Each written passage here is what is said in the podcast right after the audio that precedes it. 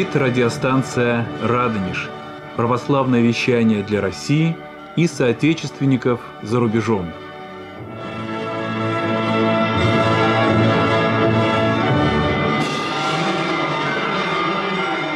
Здравствуйте, дорогие радиослушатели. Микрофон редактор Илья Сергеев. Сегодня мы вновь встречаемся с главным редактором интернет-СМИ «Самостоятельный путешественник» Алексеем Боголюбовым. Недавно Алексей побывал третий раз на Афоне. Каждый раз Алексей выносит что-то новое из своих поездок в это, в это необычное место. И сегодня он любезно согласился поделиться с нами впечатлениями от своего третьего паломничества на Святую Гору. Здравствуйте, дорогие радиослушатели. С удовольствием поделюсь новыми впечатлениями. Действительно, с каждой поездки я стараюсь что-то новое для себя вынести, и чтобы это было и полезно в духовном плане для меня, и для людей, с кем я делюсь своим опытом. И с удовольствием расскажу вам свои новые истории. Алексей, первый монастырь, в который ты приехал в этот раз, был русский монастырь Святого Пантелеймона или какой-то другой? Да, первый монастырь, где я остановился уже, наверное, по традиции, уже второй раз, это Свято-Пантелеймонов, русский на фоне Свято-Пантелеймонов монастырь. И сразу же со мной э, случилась очень интересная история.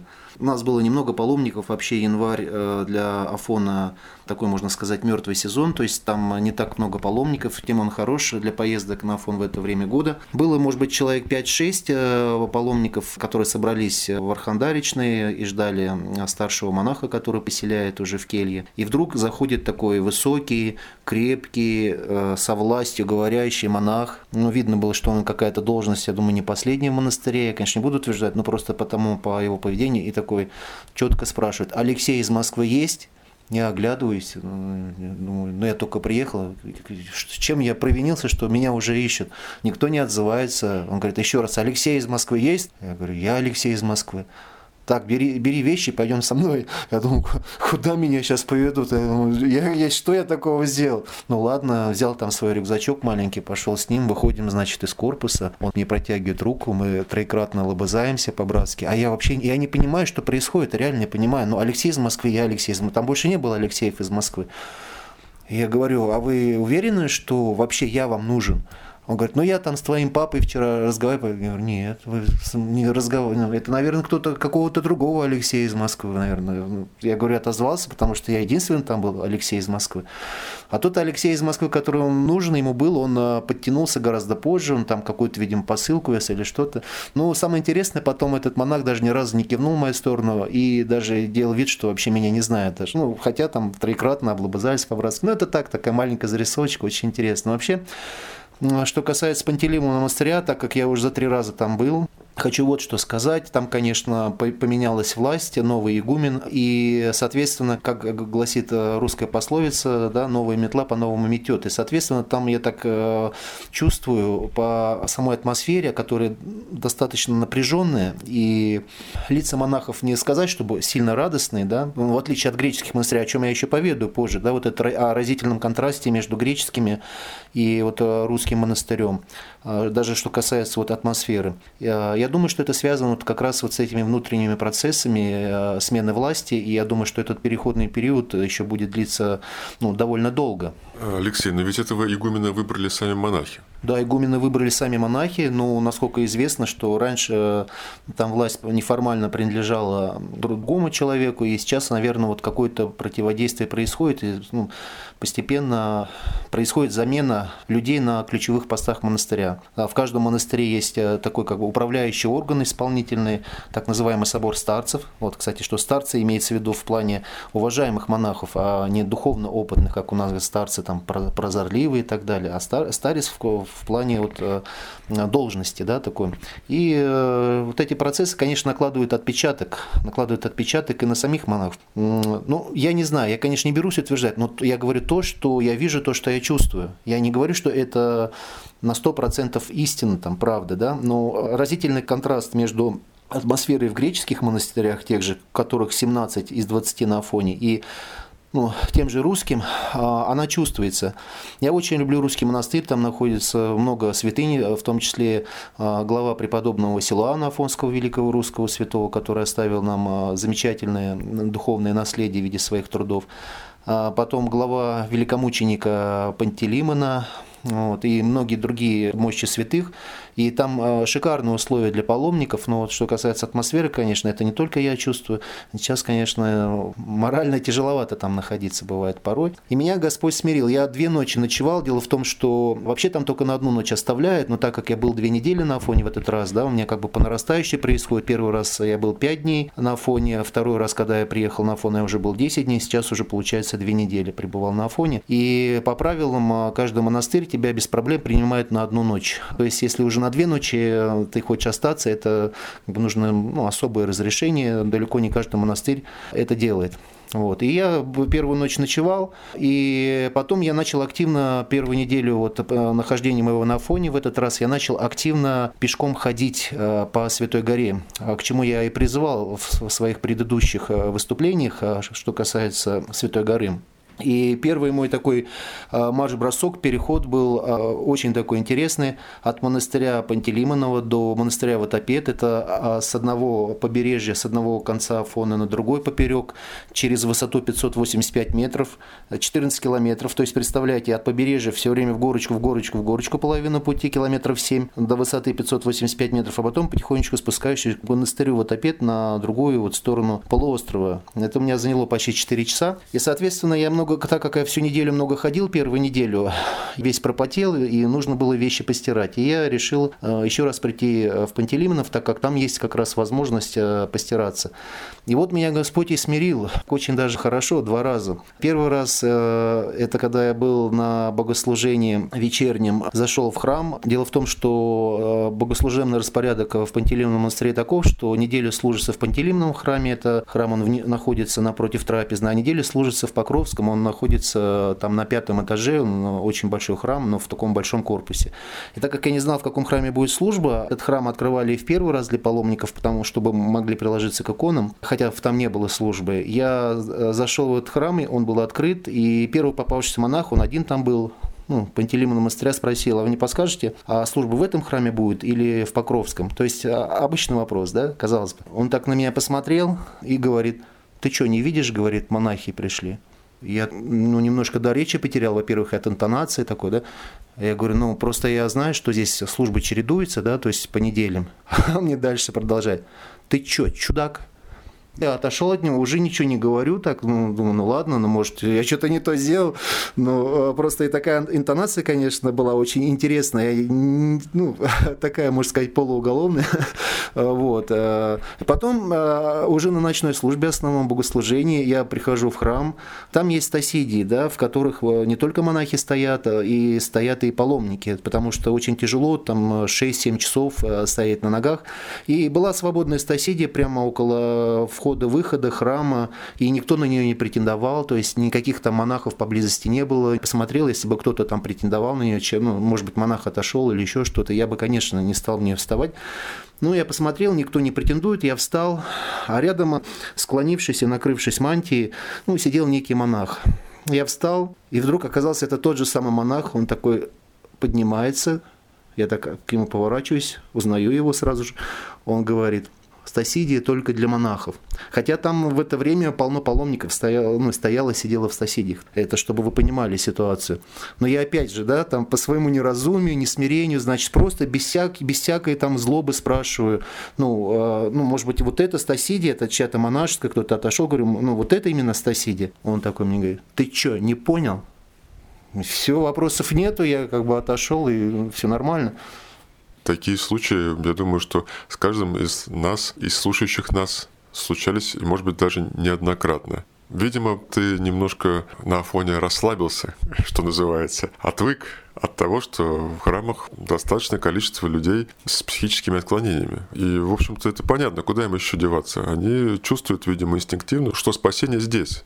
Я абсолютно не питаю какой-то там ненависти или злобы к этому монаху. На самом деле мне искренне его в чем-то, конечно, жаль, потому что, ну, находясь на, в таком святом месте, конечно, и много искушений там бывает. Дьявол тоже не дремлет, монахов он очень ненавидит. И потом мы же приходим и в православие, тем более в монашество, каждый со своим, так сейчас модное словечко, бэкграундом, то есть э, со своим воспитанием, со своим опытом жизни. То есть, э, насколько мне говорили, опять же, не берусь утверждать на 100%, но слышал от разных людей, что в том же и Пантелеймоновом монастыре есть вроде и те, кто кающиеся разбойники, так называемые, да, те, кто, может быть, отсидел, но искренне они пришли к покаянию. Представьте, и после такой жизни, конечно, не просто им, а такому человеку отказаться от каких-то прежних привычек, это требует очень длительной, напряженной духовной борьбы, молитв и так далее. Поэтому я вспоминаю случай из жития преподобного Серафима Саровского, когда к этому великому старцу святому пришли братья Саровской пустыни, где он подвязался, и спросили, кто самый высокий в духовном плане в нашем э, монастыре, в нашей обители, э, и думали, что он сейчас назовет какого-то из почитаемых тоже духовных такого, таких э, стареньких монахов, коих тоже было помимо преподобного Серафима там несколько человек. Он говорит, что самый высокий перед Богом в нашей монастыре – это повар на кухне. А это был даже не монах, а, по-моему, послушник, и все так просто удивились, не ожидали такого ответа, и спросили, почему, почему именно он. А он ответил, батюшка, что у этого человека очень темпераментный, горячий характер, и он в запальчивости легко может убить человека. И вот он вынужден каждоминутно бороться с... То есть из-за пустяка, может, я, в принципе, может быть, даже сталкивался с такими людьми, а, ну, с одним человеком, по крайней мере, точно, который очень-очень горячий, и я представляю, что, наверное, запальчивостью он бы тоже мог убить человека, и это очень сложно сдерживать вот, вот эту свою страстную стихию, которая внутри тебе сидит, и Господь, батюшка Серафим сказал, все время дает ему венцы. Но хочу вам рассказать о разительном контрасте между атмосферой тоже, тоже, того же русского монастыря. Редко, когда вот человек воцерковляется, приходишь в храм, и тебе рады, да, что ты видишь, что тебе рады. Ну, часто там на злых бабок там наталкиваешься, там, как э, митрополит э, Антоний Сурожский их ласково называл наши православные ведьмы. И представляете, я был свидетелем такой ситуации, когда пришла девушка, ну, явно тянущаяся ну, к Богу, к церкви, хотела просто свечку поставить сама туда, куда она хочет. Для нее это было важно. Она еще совсем не понимает. Но для нее вот этот пустяк был важен. И вот такая злая бабка просто ей не дала, и девушка ушла со слезами на глазах, и вряд ли она в церковь еще раз придет. А когда я спросил у этой бабушки, говорю, что вы делаете? Вы же человека фактически отвратили от церкви, вряд ли она еще придет. Но это не страшно, главное, что я хожу. Вот э, логика железная. Да, логика потрясающая. Но здесь очень много зависит от настоятеля храма. При мне был такой случай. Я ходил в храм, где было немного людей. Это был подмосковный приход. Даже летом там было людей довольно мало. И храм был небольшой. Он открылся не так давно. Еще не все пределы были отреставрированы. Людей было видно всех. Пришла такая же девушка на службу. Надо сказать, что на этом приходе не было православных ведьм. Там бабушки все были очень добрые. Но тот факт, что девушка не знает церковных традиций, он вызывал ну, желание ее поправить. Конечно, она перепутала руки, когда к причастию шла, не правую на левую положила, левую на правую. Очень аккуратно ей сказали, вот надо так. Что-то еще было, я не помню. Но все было по-доброму. То есть девушка не ушла в слезах. Но меня поразила реакция настоятеля. Он вышел после причастия на амбон, сказал очень интересную и правильную проповедь о любви и о обычаях, о том, что любовь главная, а обычаи, они второстепенные. А потом сказал, каждая, кто сделал замечание этой девушке, сейчас попросит у нее прощения, а если нет, я вас отлучу. Да, интересный настоятель, действительно, это, наверное, редкость в наше время.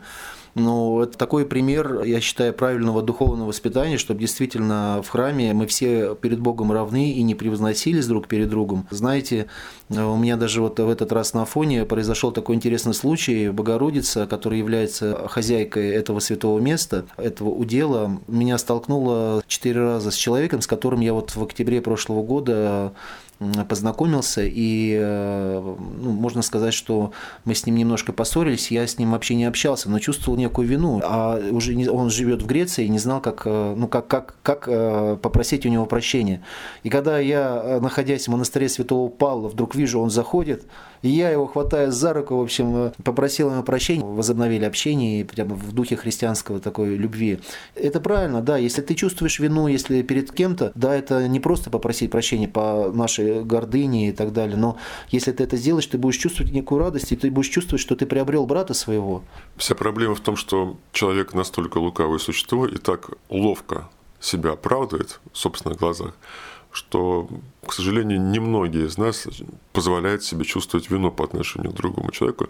Очень просто себя оправдать и сказать, что человек сам виноват, нечего было вот так вот делать, и поэтому мне не за что просить у него прощения. Пусть сам просит. Я абсолютно не, иде, не, не идеальный человек, но когда на кого-то сильно злюсь, я вспоминаю э, слова Господа нашего Иисуса Христа, который четко сказал, если не будете прощать э, людям, и Отец ваш Небесный не простит вам. То есть э, там черному по белому священном писании Писании это написано, и когда мы читаем Господню молитву «Отче наш», и мы читаем ее часто, мы говорим, и оставя нам долги наши, как и мы оставляем должником нашим. А если наши слова расходятся с делами, то какие же мы христиане тогда? К сожалению, 70 лет богоборчества не прошли даром для нашей страны. В той же Греции, где этого не было, я думаю, там немножко по-другому люди себя ощущают. И христиане там немножко другие. Вообще, конечно, а, что касается греков и греческих монахов, это, можно сказать, тоже палка о двух концах. С одной стороны, давайте сначала поговорим о плюсах, то, что я вижу. Все-таки за три раза, будучи в Греции и общаясь как и с мирянами, и с монахами греческими, уже какие-то есть наблюдения, какие-то есть э, первоначальные выводы. Мне очень нравятся греческие обители. Не буду голословным, я просто расскажу несколько а, случаев, которые произошли со мной э, в этом паломничестве, в третьем на Афон. Для начала, то, что касается атмосферы. В каждом греческом монастыре ты чувствуешь, э, что тебе рады. И не просто чувствуешь, ты видишь, что монахи тебе улыбаются, Например, в монастыре Пантократор, Вседержитель, где я был, произошел такой показательный момент э, со мной. Когда я был в сувенирной лавке, там э, сидел грек-монах и занимался паломниками греками, а я там один только русский был в это время в лавке. И вдруг э, слышу, ко мне обращается, он немножко русский знал, и улыбаясь, такой радость, как, как вот родному человеку, откуда ты, ну так коряво, но по-русски, я говорю, вот с России, с Москвы, и он такой, а меня, говорит, Порфириус зовут, и мне руку пожимает. Ну это вообще экзотика, где вот в русском монастыре тебе незнакомый монах вот так вот будет относиться, да? Алексей, как ты думаешь, насколько это не наигранно? Говорят, что такой прием используют сектанты. Они называют это бомбардировкой любовью они всегда приходящего человека просто вот окружают каким-то вниманием, комплименты ему говорят, так далее, так далее. А у нас в церкви все вот э, строго, искренне, и никто у нас чувства не выставляет на показ, никто не улыбается, не заключает тебя в объятия. Может быть, это некий такой прием, который они усвоили от протестантов или еще от кого-то. Там же все-таки западное влияние гораздо сильнее, чем у нас. Нет, конечно, это не так. Человека сложно обмануть, ты всегда почувствуешь фальш. Душу не обманешь. И это все настолько искренне происходит, то есть в греческих монастырях. И, во-первых, э, сектанты используют этот прием бомбардировку любовью, я прекрасно знаю, немножко читал книги по сектоведению, чтобы выманить из себя деньги. Желательно все, которые у тебя есть. Здесь же от тебя ничего не требуют, от тебя ничего не ждут. То есть ты приезжаешь в монастырь, ты там живешь бесплатно, тебя кормят бесплатно, то есть ночуешь бесплатно. В любом, я говорил, что по правилам э, Святой горы Афон в любом монастыре тебе принимают на ночь э, бесплатно, и, соответственно, ты ешь за одним столом э, вместе с монахами, и там нет раздельного, раздельного стола, то есть одну и ту же еду, которая вот стоит на столах, едят монахи, едят и паломники. Вот именно такое христианское гостеприимство и радушие я видел это в каждом греческом монастыре. Ты можешь спокойно подойти к любому монаху, к греку, я английский язык знаю, а греческий не, ну, чуть-чуть, а английский знаю. Достаточно неплохо разговорный, и в каждом греческом монастыре есть монахи греки, которые знают английский тоже. Безбоязненно можно подойти к любому монаху и не ждать в ответ, там, да, там, ты, ты что, чудак или что-то в таком духе, да, что простой вопрос задашь, казалось бы, и тебе все расскажут. Это, это с такой доброжелательностью, и прям э, глаза светятся любовью. Это удивительно, конечно, удивительно. Но хочу вам рассказать еще э, такую историю, которая со мной, со мной произошла в бывшем русском Андреевском скиту, который сейчас принадлежит греческому монастырю Ватопед. Скит на наши русские деньги там отстроен э, в конце 19 века самый большой храм на Балканах так как в 70-х годах там уже мало кого оставалось из монахов, или, по-моему, все умерли русские, было запустение, и передали этот э, скит э, монастырю Ватопед по решению протата Верховный орган Святой горы Афон.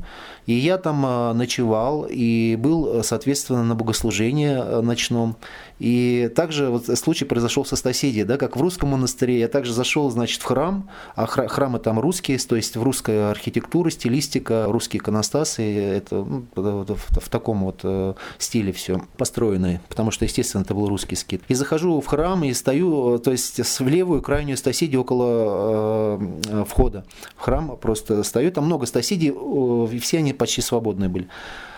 И вдруг, значит, э, во второй половине службы стою, ну, абсолютно никому не мешаю, стою там, сижу там периодически в этой стасиде, и вдруг, значит, на меня идет толпа греческих монахов во главе с игуменом. Я думаю, что они на выход идут. Я, а я стою ну, в Стасиде, я же не понимаю, что происходит. Я смотрю, они прям на меня идут, игумен на меня идет. Идет, идет, идет. Я так понял, что он идет в эту Стасидию. Я такой раз выпорхнул и в, это, в уголок забился там в Стасидию. И монахи меня, значит, а, окружили, тоже встали в соседи. Оказывается, это было место игумена. Это место игумена, это мне потом сказали. Но что характерно, игумен э, видел меня в этой стасиде, вот игумен грек, старенький, и несколько раз проходил. Он выходил из храма, ну там по каким делам входил, он видел, что я сижу в стасиде игумен. Он мне ни слова не сказал. Это какое смирение. У игумена, не рядового монаха, это меня поразило до глубины души. Он даже виду не показал, что ты кто такой, ты занял вообще место игумена, вообще что ты о себе возомнил. Я представляю, что бы было в русском монастыре каком-нибудь, не, не только на, ну, не на фоне, там, это же был бы скандал международного уровня просто. Так игумен должен быть самым смиренным монахом в монастыре. Как в Евангелии сказано, пусть тот, кто хочет быть первым, будет всем слугою. Мы же с вами уже говорили сегодня, что у нас слова часто расходятся с делами, и это проблема, проблема э, современного христианства, и я сам сплошь и рядом грешу этим. Но хотя бы в уме надо, конечно, держать слова Евангелия, а для этого надо читать Евангелие святых отцов, но, к сожалению, это редко делают э, современные христиане и больше доверяют каким-то сомнительным э, книжонкам или так называемым лжестарцам, ладостарцам. Сейчас вообще развита такая болезнь, как ее называют герондомания. Да? Геронда – это значит старец, то есть э, люди бездумно и легковерно ведутся на слова вот этих э, выскочек, которые возомнили себя духовными светочами и даже не проверяют их. Ну а как они могут проверить, если они святых отцов не читают? Там ведь четко сказано, что прежде чем кому-то довериться в духовном плане, ты сначала проверь его, проверь его, насколько он духовный, насколько он смиренный. Если э, он навязывает свою волю, это однозначно не старец, потому что подлинный духовный человек, хотя и обладающий великими духовными дарами, он никогда не будет навязывать свою волю, а он, наоборот, э, будет смиряться, и если будет давать советы спрошенные у него, он будет это давать в форме рекомендаций, но никак не в форме приказов. Многие люди хотят свою волю подчинить какому-то авторитету для того, чтобы снять с себя ответственность. Потому что очень тяжело, когда ты должен решать сам за себя, думать, молиться, искать, как нужно поступить стучать в эту дверь по евангельскому слову, гораздо спокойнее отдать себя в послушание и делать то, что тебе сказали. Я читал, что в древности это была довольно распространенная практика. В древнем Патерике об этом много пишут. Она указана там как спасительная, потому что человек, лишая себя своей воли, таким образом попаляет свою гордость. Во-первых, такая практика в древности была распространена прежде всего в монашестве, когда старец был старец, действительно обладающий духовными дарами, дарами Святого Духа, и был послушник. Но это не было распространено в миру. А сейчас же эту практику часто берут на вооружение как раз э, вот эти лжестарцы и младостарцы, не обладающие абсолютно никакими духовными дарами, а ломающие комедии, как э, говорил святитель, э, великий святитель Игнатий Бринчанинов, и люди, люди, так как э, не знают ни Писания, ни предания, не читают и святых отцов, и не читают прежде всего Священного Писания, где очень много сказано, э, как э, надо себя вести христианину и ну, как, как жить. Поэтому они легко впадают вот в сети вот таких искусителей и награждает их вот таким высоким званием, как старец. Вообще, что касается самого термина старец, на фоне он используется в разных смыслах. Там есть, например, верховный орган э, в каждом монастыре, верховный э, орган, так скажем, исполнительной власти монастыря, э, который называется собор старцев. Здесь понимается под старцем это монах, облеченный какой- какой-то должностью. Насколько я знаю, например, собор старцев в Пантелеймоновом русском на Афоне монастыре состоит из 10 человек во главе с игуменом. Это не значит, что они все духоносные да, старцы, а это вот в таком смысле. Потом употребляется на Афоне слово «старец» в плане, что старец – это любой начальник монастыря, то есть возглавляет то монастырь, он гер, гернда, старец. И третье значение как раз это духовно опытный человек, который обладает дарами Святого Духа. Видимо, это особенности греческого языка. Впрочем, у нас тоже есть нечто подобное. Допустим, слово «староста», старшина, то есть это человек, обладающий какой-то должностью, но совсем не значит, что он старый. Даже слово пресвитер которое уже, к сожалению, забыто у нас, но которое использовалось в Древней Церкви для обозначения священника. Пресвитер это тоже переводится как старейшина. Ты говорил о дарах духовных, которыми должны обладать старцы. Мне кажется, у нас очень распространено мнение в народе, что человек рукоположенный уже автоматом эти дары приобретает. Что касается этого момента, то при рукоположении, конечно, автоматически святость не дается каждому священнослужителю. Он должен самостоятельно потрудиться, как и любой христианин, чтобы стяжать дары Святого Духа. И поэтому надо, конечно, поверять э, слова священнослужителей. Если вы хотите кого-то взять себе в духовники, опять же, с святыми отцами, насколько у человека правильное духовное устроение, потому что в Евангелии четко сказано, что слепой слепого поведет, оба в яму упадут. И я таких случаев видел в своей жизни очень много, когда люди вот так бездумно веряются так называемым лжестарцам, а, либо тем а, священнослужителям, которые не гнушаются подчинять э, волю человека и а, указывать ему, что делать, там, жениться, не жениться, там, поступать туда-то, делать то-то. Какое право они на это имеют? У человека есть свобода воли. Я вообще никогда этого не понимал. Как можно делаться рабами человеков? Об этом также в апостольском послании сказано, одном из апостольских посланий, что не будьте рабами человеков, дорогие радиослушатели, не будьте рабами человека. Но, видимо, очень многим хочется стать рабом человека, потому что рабство тоже имеет свои какие-то плюсы. Когда в Соединенных Штатах отменили рабство, то очень многие рабы э, захотели остаться со своими хозяевами.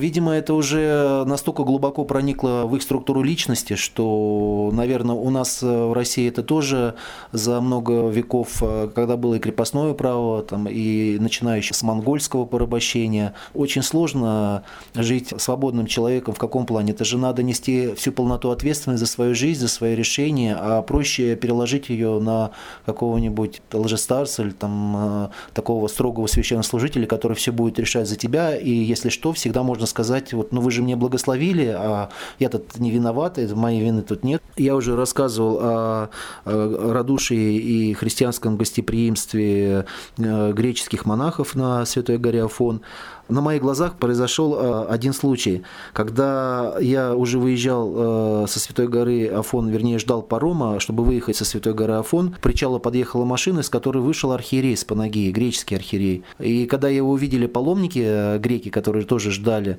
парома, они с радостью подбежали к нему и стали фотографироваться, причем его приобнимая, и он был радостный. То есть это был пастырь со своим народом. Это было так для меня необычно. Я представляю, если я сейчас увижу какого-нибудь архиерея в облачении на улице, подбегу там, да, начну его обнимать там, да, на радостях. Ну, дай бог он меня там не огреет посухом по голове, если у него посух будет в руке, или что-то другое. Но это, конечно, удивительно. Вот эта евангельская простота, и ты видишь, что есть пастырь и есть народ. И этот архиерей ехал не на морском такси, который отдельно есть скоростной катер, который используют вип-паломники там 150 евро стоит. Он поехал с народом на простом э, пароме, он не гнушался народа, прост, простых смертных, как я называю. Он поехал вместе с нами, э, архиерей, там, может быть, даже митрополит, я не знаю, но с Панагии это однозначно был архиерей. И я видел просто, что э, греки, миряне, они не боятся подойти к своему архиерею, и они с радостью это делают. И архиерей э, несет любовь к своей пастве и не препятствует там сфотографировать с собой, а делает это с радостью. В этом и есть любовь, наверное, христианская, в таких мелочах. Я поведал о плюсах православной греческой традиции, а сейчас я бы хотел поговорить о некоторых минусах, с которыми я столкнулся вот впервые. Греки вообще очень добродушны, доброжелательны. Несколько раз было, когда узнавали во мне русского, причем даже я еще не говорил там ничего по-русски, улыбались искренне мне, вот миряне, паломники, там кто-то там бананчик подарил, просто от души приятно очень, мелочь, а приятно. Но столкнулся я с одним греком, вот жил как раз, ночевал в, в скиту Андрея Первозванного, бывшем русском, и э, так без задней мысли тоже с ним вели разговор на английском, он знал английский, кстати, теологический факультет закончил, по-моему, преподает там э, богословские подкованные. И я без задней мысли спросил у него, вот, э, как он может охарактеризовать греков, ну, то есть какие у вас есть национальные особенности, характер, то есть это было сказано вот просто без, без всякого подвоха. И вдруг он так думает, думает и выдает мне фразу, что русские, то есть абсолютно не отвечая на мой вопрос, видимо, он подумал, что что-то я, наверное, так намекал на плохое, да, что есть в греках. Он говорит, вообще-то русские должны, именно слово должны было употреблено, английское слово должны, должны любить греков. Я говорю, почему? Ну, мы же, говорит, вам дали православие. Я уже тут не выдержал, я ему говорю, ну давай, хорошо, ты же человек образованный, давай по полочкам я тебе разложу. Конечно, мы вас любим, как и любой, любой другой народ, но православный прежде всего, да, как христиан. Да, мы от вас переняли православие, но э, давай посмотрим. Вы были под властью Османской империи, под турками почти полтысячи лет. И если бы не Россия, которая проливала кровь своих солдат и офицеров на полях сражений за вашу независимость, есть во многих русско-турецких войнах, то Греции в принципе бы не было как независимого государства на политической карте мира. А потом а, я ему сказал, что есть пророчество, и прежде всего ваших греческих святых, и преподобного Паисия Святогорца, и Косьмы Италийского, и я прекрасно знаю, что ты знаешь об этих пророчествах, что русские должны вернуть вам Константинополь, нынешний Стамбул. И в этой войне за Константинополь греки не прольют ни капли крови. То есть они будут стоять в стороне, и опять же русские подарят, как не независимость подарили, ценой своей крови, так и ценой своей крови подарит вам вернуть Константинополь. Но он стал, значит, немножко так по-эллински лукает, ну, это же еще как бы пророчество, это, может, метафоры, так, типа, мы посмотрим. То есть вот э, было неприятно, хотя тот же человек мне абсолютно там помогал, давал звонить там со своего телефона, мне надо было позвонить, мне 7, то есть абсолютно был тоже радушный, но, как мне говорили многие монахи русские на фоне, и я читал, что греки, оказывается, действительно жуткие националисты, то есть вот это у них эллинизм равно православие, что, наверное, ну, он не говорил, что мы северные варвары, но когда он вот так э, свысока это было сказано, такой интонацией, что вообще, что мы должны любить греков, потому что греки дали нам православие, это было очень неприятно, конечно, слышать. Я говорю, опять же, учитывая те факторы, которым я ему по полочкам разложил. Может быть, это одно из свойств малых народов, потому что греков-то всего-навсего 10 миллионов. Представьте себе, дорогие радиослушатели греков, примерно столько же, сколько людей, живущих в Москве. Да, я думаю, что это как раз э, ты прям попал в точку, но я точно так же считаю, что это комплекс комплекс малого народа. Чем гордиться? Я хотел бы затронуть и социально-экономическое э, современное положение Греции. Что сейчас там происходит, то, что я вижу. Там э, кризис э, буйным светом цветет, что Греция, если не стоит на коленях, то, наверное, уже лежит пластом. Игровые салоны, как в России 90-х, цветут буйным светом. Очень много попрошаек, бомжей на улицах. И очень много стаек молодежи, либо греческого происхождения, либо албанского. В Греции много албанцев. И не дай бог вам столкнуться, как э, у меня было после первого паломничества на фон, и э, вас просто обчистят как липку.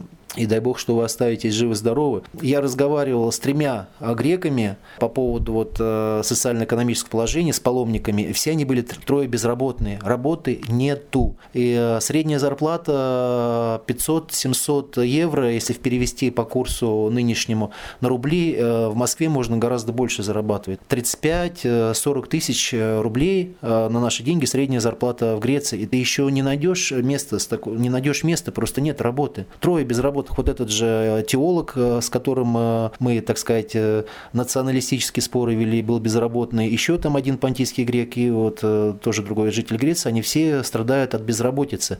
Потом мне говорили такую вещь, то, что лучше устроиться на государственную работу в Греции, потому что там зарплата, как ни странно, выше раза в полтора, но туда очень сложно попасть, ты должен иметь какие-то дипломы, кучу бумажек собрать, какие-то там собеседования, экзамены сдать. А частники сейчас по 3-6 по месяцев не выплачиваю зарплату, даже вот эти крохи, и ты ничего против них не сделаешь, то есть, хотя там в Греции сильные профсоюзы, но частники вот таким способом хотят уничтожить профсоюзы, потому что это же, если ты хочешь взыскать с них деньги, это надо судиться, это лишние расходы, которых у тебя нету лишних денег и так, это очень много времени займет и так далее, и все частники прекрасно это понимают, поэтому очень тяжелое социально-экономическое положение Греции. И чем гордиться-то? Своим былым византийским величием, что мы дали православие русским и так далее. Конечно, ну, хорошо. Дали вы нам православие. Ну, начнем с того, что нам дал православие Христос через греков. Если бы не греки, он дал бы нам православие через болгар, еще через кого-нибудь. Я думаю, что Творец неба и земли нашел бы пути, через которые он мог бы просветить наш народ. Поэтому действительно не стоило бы гордиться осленку, на котором въехал Христос в Иерусалим. У Цицерона есть очень интересное высказывание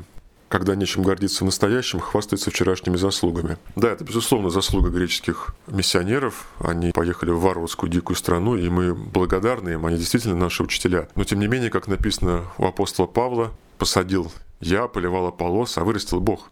Абсолютно так. Еще хотел бы сказать, что касается Святой горы Афон. Она же находится под юрисдикцией патриарха Константинопольского Варфоломея. Он четко дал указание на проведение политики эллинизации Святой горы. В 2014 году он сказал такие слова, что не надо в греческих монастырях постригать представителей других национальностей. Пусть и русские идут. В русском монастыре постригаются сербы в монастыре Хиландарь Афонском, болгары в монастыре Заграф, и чтобы вообще э, иностранцев, не греков, на Афоне было не больше 10%. Но вообще-то Святая гора Афон, это просто так получилось исторически, да, что в 20-х годах она стала территорией, вот, э, получившей независимость Греции, но она принадлежит всему православному миру, и как можно ограничивать э, людей, которые стремятся нести вот этот тяжелый, но благодатный монашеский подвиг на в уделе Божьей Матери, я вот этого тоже не понимаю. Ну, политика эллинизации, она присутствует, и об этом мне и говорили а, очень многие русские монахи, которые живут э, в том числе нелегально в греческих монастырях, они не имеют никаких прав. Как мне сказал один э, наш э, русскоязычный монах, что я тут как мулашка, то есть просто, ну, работаешь, а работай, ладно, подвязайся, но прав ты никаких не имеешь. То есть, когда будут выбирать там нового игумена, даже если тебя постригли в этом монастыре, тебя не вносят официально в монахологии, потому что если ты официально постригся на Святой горе Афон, если тебя внесли в монахологии список монахов этого монастыря, ты имеешь все права, и ты обязан по греческому конституции или что-то, по какому греческому закону, ты а, в таком случае обязан принять гражданство Греции. Очень много там наших монахов, которые подвязаются нелегально, и они не имеют никаких прав в этих монастырях. Их в любой момент могут выгнать. Просто вот не понравился чем-то, все, выгнут и все, и ты ничего не можешь доказать, у тебя нет никаких прав. Главное, чтобы монах был монахом перед Богом, а там уж ничего не поделаешь. Если что, можно уйти в наш монастырь, в русский. Самое интересное, что в русском монастыре такая же ситуация, что, как ни странно, многие живут с просроченными документами, они не могут официально как-то легализоваться. Даже мне говорили, вот новый игумен Евлогий, он пытался этот вопрос решить, но у него ничего не получилось. Тут же в чем еще загвоздка состоит? Если, например, тебе нужна медицинская помощь, либо что-то, вот, э, например, одному монаху там с русского монастыря операцию делали, да, у него не было страховки, у него, у него документы просрочены. В нашем монастыре русском на полулегальном положении, и нет никакой возможности легализоваться, да, то есть какие-то вот документы получить, чтобы ты мог, например, ту же медицинскую помощь, а ему операцию делали. И делали за деньги, там, 2000 евро платил монастырь. А если бы у него были какие-то документы, это было намного дешевле, либо вообще бесплатно. Мы же живем тоже в материальном мире, и какие-то вот такие вещи, то та же самая медицинская помощь, она может потребоваться. Препятствует э, не грекам а принимать монашество на Святой горе Афон, и те, кто принимает, большинство они живут э, полулегально, нелегально в уделе Божьей Матери в саду Пресвятой Богородицы. Это печальный факт. Вот я говорил да, о том, что как ну, современные греки гордятся своим великим византийским прошлым. Хотел бы тоже такой показательный пример привести. Только я не понял, это смирение, это было или трусость. Пусть э, слушатели сами решат. Я просто опишу, как все было. Я ночевал в одном греческом монастыре в келье, 5-6 местное, и я был один русский, остальные были все греки греки. И вот один из них всю ночь не давал другим спать. Вел себя абсолютно беспардонно, он был грек, ходил туда-сюда, включал верхний свет, и он очень долго горел, и как будто там никого больше в келье не было. Никто не спал, ни один грек ему слова не сказал. Если бы это было в России, уже не знает, что бы с ним было. Смотрю, греки ничего не говорят. Почему греки ничего не говорят? Он вам мешает спать, да, но он себя абсолютно неправильно ведет. Это что, смирение или трусость? Я уже не выдержала, я ему по-английски, он этот грек английский знал, я ему уже сказал, дорогой мой друг, мы с утра на богослужение идем, а он на богослужение ходил утреннее, он э, дрых без задних ног, он не ходил на службу на основном. А ты будешь спать, а нам вообще-то помолиться хочется. А перед тем нам надо отдохнуть. То есть я ему четко по полочкам так достаточно таким жестким голосом сказал, я, говорит, сим-карту потерял. И тут он уже, ладно, там немножко пошебуршал и выключил свет. Но ни один грех ничего не сказал. Как это расценивать? Это смирение или трусость, или что это было? Для меня было непонятно. Хотя никто не спал, и даже один грех там показывал мне пальцем и руками разводил. Мне кажется, это такая европейская деликатность, то, что сейчас принято называть словом толерантность. Я слышал, что в той же Англии, если кто-то влезет без очереди, все будут гневно смотреть, но никто не возьмет его за шкирку и не вытащит из этой очереди. Мне вот эта толерантность просто, извините, до лампочки. Я э, вообще, конечно, был поражен э, вот этой ситуацией всей, да. Вообще Христос был нетолерантен. Если бы он был толерантен, он бы признавал язычество, он бы не выгонял торговцев из храма и так далее. Христос был абсолютно нетолерантен. Вот эта вся так называемая толерантность, которая насаждается сейчас на Западе, кстати, о толерантности. Хорошо, что ты затронул этот вопрос. Я на Афоне встретился с одним американцем русского происхождения. Он родился уже в Америке, зовут его Миша. Очень успешный был в Америке. Он работал в Силиконовой долине программистом с огромной зарплатой. Это вот где самый центр IT мира современного. У него русские родители. А бабушка с дедушкой эмигрировали эмигрировали еще э, ну, много лет назад, э, бежали от красных, эмигрировали в США через Китай, и его дедушка, царствие ему небесное, был подьяконом у святителя Иоанна Шанхайского и Сан-Франциского, то есть абсолютно православное воспитание он получил, и он немного рассказывал про Америку. Он переехал в итоге в Питер, три с половиной года живет в Питере, а ему уже сейчас 35 э, лет, то есть в таком сознательном возрасте, это сознательный его шаг, его родители остались в итоге в Америке, сестра в Америке осталась, а он уже не смог жить в этом так называемом толерантном секулярном секулярном мире. И вот э, они учились, э, не было там э, поблизости православной какой-то там гимназии, да, ну, это у нас на каждом шагу, в каждом городе они есть, а в Америке все обстоит дело по-другому, и они учились в католической школе или пансионе, ну, что такое, и они православие сохранили, и когда их выводили там в католический храм, а они не причащались, они просто присутствовали, да, все знали, что они православные, вот он и сестрой, они учились в одной школе католической. Он говорит, еще 20 лет назад, говорит, когда я учился вот в, этот, в католическом пансионе, нас привели там, я не знаю, праздник был или что-то, в католический храм. И это вахханалия еще было 20 лет назад. И его душа не выдержала. Это э, человек очень искренний, честно. Я с ним э, немало пообщался. И я уважаю его выбор. Э, он просто не выдержал. Он переехал. Вот три с половиной года назад он приехал, живет сейчас в Санкт-Петербурге, снимает, получил вид на жительство российское. Он сохранил свой американский паспорт гражданства по рождению, он американец. Но душой он русский абсолютно. Это толерантность даже, даже американцу по крою, который родился в Америке, ему вот, вот уже где где. И он не выдержал, душа его не выдержала. Он, э, хотя никогда не жил в России, он уехал в Россию. Я думаю, что мы с тобой продолжим разговор об этих интересных вещах, пока еще, к счастью, для нас необычных, о политкорректности, о толерантности. Ведь ты был в Европе, и тебе есть что рассказать о западном мире, потому что я думаю, что мало чем Европа отличается от США в этом смысле. Да, я был в Европе не один раз, в Западной Европе, и с удовольствием бы поделился своими заметками, наблюдениями с вами если ты меня еще пригласишь в свою программу. Безусловно. Я думаю, что следующая наша встреча будет посвящена именно этому. А пока мы прощаемся с Алексеем, я напоминаю вам, дорогие радиослушатели, что у микрофона был главный редактор интернет-СМИ «Самостоятельный путешественник» Алексей Боголюбов, а вел передачу редактор Илья Сергеев.